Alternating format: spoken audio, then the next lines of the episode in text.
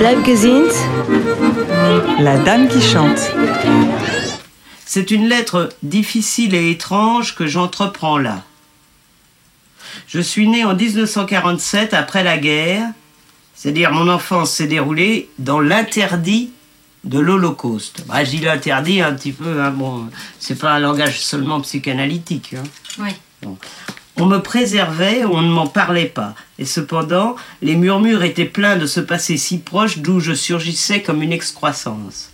Moi, mon ressenti à formuler, c'était, d'être là à contre-temps, d'être sur Terre alors que tous les autres avaient disparu. Car pourquoi étais-je la seule petite fille de ma grand-mère, alors que mon père avait encore deux sœurs et un frère? Lui et ma grand-mère s'étaient réfugiés à Lyon. Réfugiés, je l'ai mis entre guillemets, mais je sais pas comment bon, chez une de leurs filles, pendant toute la durée de la guerre où ils avaient survécu. C'est là que mon père avait rencontré ma mère, au moins un événement heureux. Ça, j'ai pas pu m'empêcher de le mettre. Raison.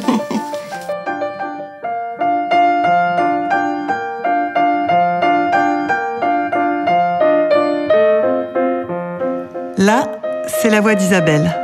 C'est une lettre qu'elle a écrite quand elle a déposé un dossier pour récupérer les biens de son père, spoliés pendant la guerre. Elle y raconte un peu l'histoire de sa famille. Comme elle, c'est pour nous aussi le moment de faire le point, de regarder le chemin parcouru. Dans cet épisode, c'est moi, Stéphanie, qui pose les questions, et Anna, elle, passe de l'autre côté, pour qu'elle devienne, avec sa fille aînée Salomé, les témoins de ce dernier rendez-vous. Bon, bien sûr, ce qui revient chez toutes les personnes qu'on a interviewées, c'est, la liberté, son côté iconoclaste, euh, euh, qui se fout des conventions, euh, à la fois libertaire et euh, euh, un peu déluré dans, sa vie de femme. Ben, c'est finalement le parcours d'une personne euh, qui euh, qui n'a pas fait peut-être des choses exceptionnelles dans sa vie, mais qui, euh, qui, a, qui a pris sa vie en main et qui s'est faite euh, avec, euh, avec ses rêves.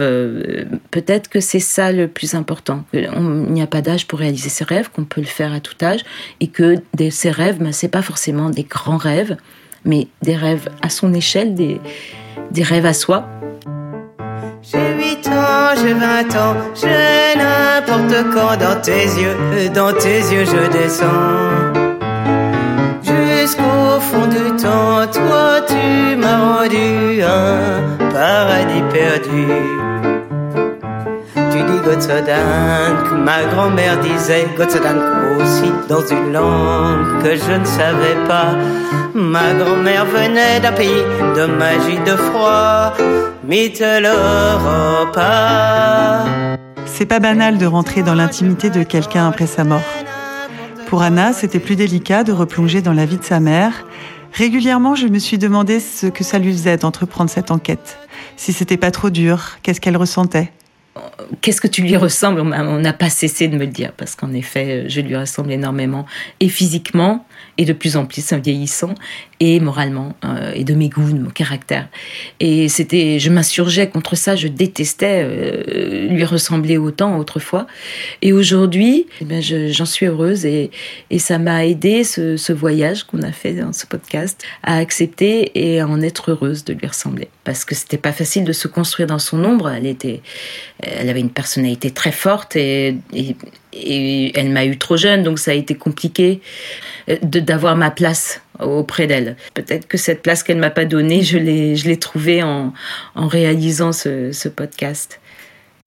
J'ai appris euh, à me dire, elle partait de loin, et elle a fait comme elle a pu, elle a pas bien fait comme mère, mais elle s'est rattrapée comme grand-mère et, et ça m'a donné aussi plus- beaucoup plus de bienveillance.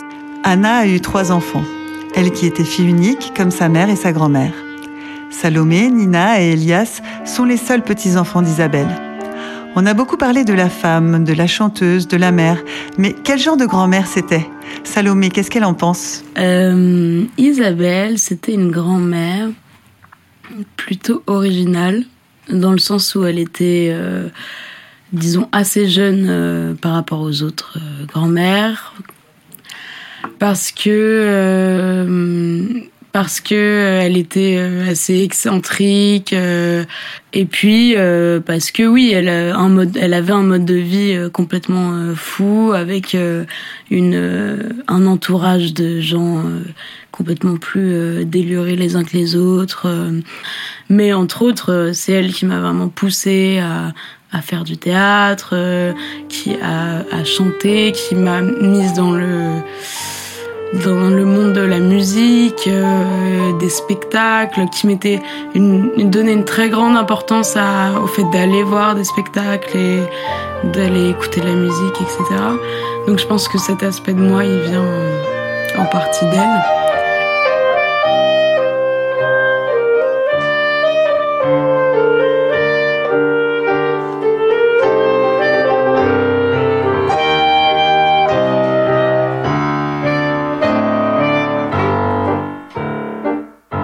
Isabelle était extrêmement fière euh, de tout ce qu'on pouvait faire en tant que petits enfants, de manière parfois même exagérée. Et donc, euh, quand euh, elle a appris que j'aimais bien chanter moi aussi, alors elle s'est mise en tête que c'était une forme de grand héritage de sa part et que et que euh, c'était un signe que qu'on chantait toutes les deux en même temps euh, au même moment et que du coup il fallait qu'on chante ensemble. Donc euh, elle était très très contente de pouvoir nous faire monter sur la scène du petit théâtre avec moi et mes deux meilleurs amis qui chantaient aussi à l'époque. Et puis donc c'était un maximum de, de bonheur au petit théâtre du bonheur. Je pense que son sa personnalité et le fait que j'ai grandi avec sa personnalité m'a donné confiance en moi d'une certaine manière parce que parce qu'elle elle avait vachement elle en tout cas elle avait l'air d'avoir énormément confiance en ce qu'elle faisait notamment dans ses pratiques artistiques. Et et c'était ça lui donnait une force une grande force qui moi m'a toujours beaucoup euh, impressionné donc euh, j'ai sûrement en m'inspirant d'elle pour faire euh, du théâtre je me suis sûrement inspirée de sa confiance en elle et de sa force. Après je sais pas si aujourd'hui c'est elle qui me donne euh, toute la confiance en moi dont j'ai besoin, mais ça m'a ça inspiré en tout cas.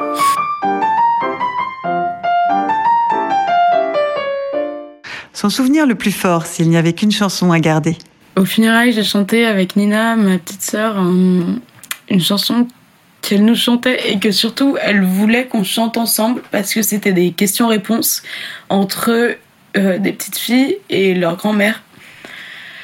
Euh, et qui disait euh, les petites filles qui demandaient à la grand-mère euh, alors euh, comment t'étais toi quand t'étais jeune comme nous et la grand-mère qui racontait sa vie pleine de enfin toute dévergondée à faire la fête à avoir des amants etc et je trouvais que c'était tout à fait à propos parce que ça c'était le genre de conversation qu'on avait ensemble. Et puis j'avais c'était un peu comme si on avait une conversation sur le moment où elle nous racontait sa vie et qui ressemblait vraiment à cette vie de la chanson. Alors euh, voilà.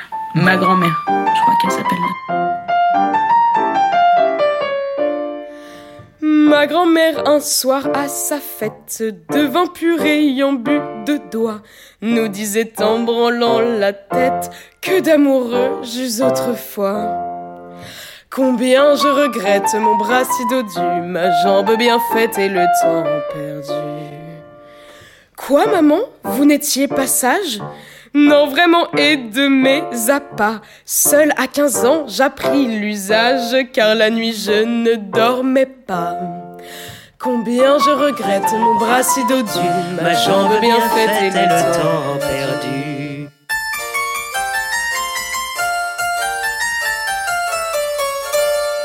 Quand une personne disparaît, c'est tout son univers qui s'efface. De l'île du Levant, de Montmartre, des cabarets, des animaux et du petit théâtre du bonheur, qu'est-ce qui va rester de tout ça? Là, je suis comme une héritière qui, euh, qui met en valeur, qui exhume, qui fait vivre, euh, qui fait vibrer euh, tout cet héritage impalpable, mais de la chanson, de la musique, des mots. Et c'est beau c'est inouï comme, euh, comme chance et comme expérience. Je pense que ça lui aurait plu la question du podcast parce qu'il y a ce, cet aspect euh, d'héritage et de souvenir et de garder euh, les traces d'une vie que tu peux léguer ensuite aux autres, aux enfants, aux petits-enfants. elle aurait su que d'une manière ou d'une autre, son existence serait un peu léguée en héritage aux générations futures. Voilà, maman, si tu m'entends, je sais que tu es là. je suis sûre que tu serais très fière parce que c'est une manière, en effet, de réparer euh, ben, le temps, la mort, la maladie, ta prise de cours. Tu n'as pas eu le temps de, les faire, ces mémoires, mais ce podcast est un peu aussi euh, comme des mémoires posthumes.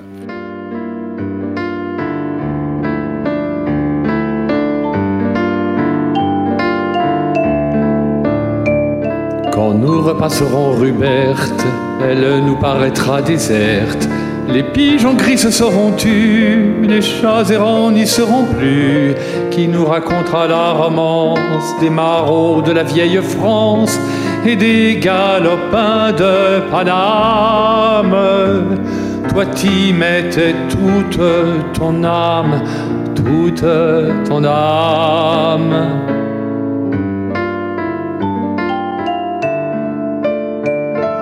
Avec des bagues à chaque doigt, quand tu nous chantais Mathilda.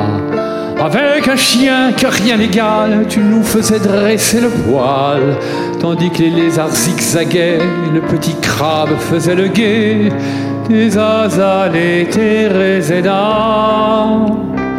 n'ont pas fleuri cet été-là, cet été-là.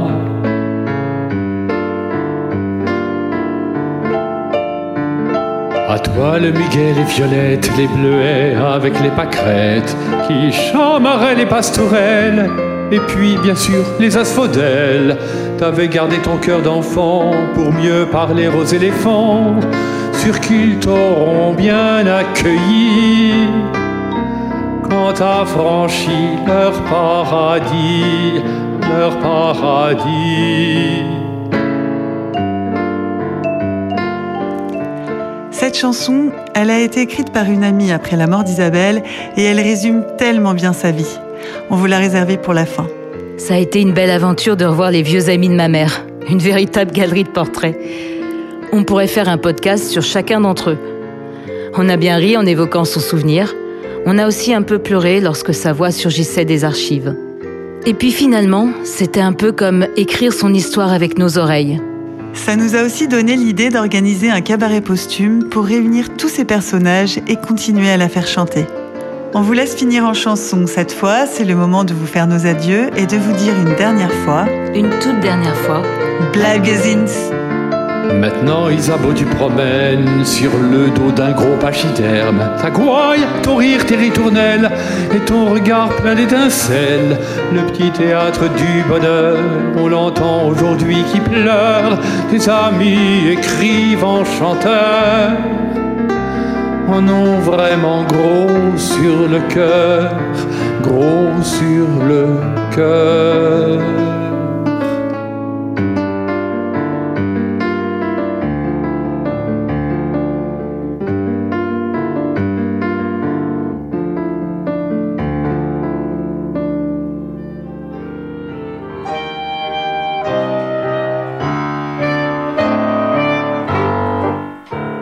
Black Gezint est un podcast écrit et réalisé par Stéphanie Carballo et Anna Lévy. D'abord, on remercie nos auditeurs. On remercie aussi tous les musiciens, accompagnateurs et amis d'Isabeau qui ont témoigné, joué de la musique ou lu un texte. Thierry, Michel, Yann, Herminio, Alvaro, Patrick, Alex, Martine, Juan et Marie-Jo, Francis, Daniel. Merci à Laurence et Quentin qui ont écrit et interprété la chanson Hommage qu'on entend dans le dernier épisode. On remercie aussi les musiciens qui nous ont gentiment aidés à faire l'illustration sonore, Elena et Stéphane, Christophe, Jean-Michel. Merci aux amis qui ont prêté du matériel ou prêté main forte, Marc, Claire, Jean-Marc, Lucien et Mélu. Merci à Sébastien pour le mix et la caution professionnelle. Merci à tous ceux qui ont témoigné mais qui n'apparaissent pas dans le montage final. On remercie tout particulièrement Jack Blackstone, qui fut l'ami, l'accompagnateur, le gardien de la mémoire d'Isabeau et que malheureusement, nous n'avons pas pu faire figurer dans ce podcast. Si vous avez aimé cet épisode, n'hésitez pas à nous couvrir d'étoiles et retrouvez-nous sur Instagram sur Black Podcast.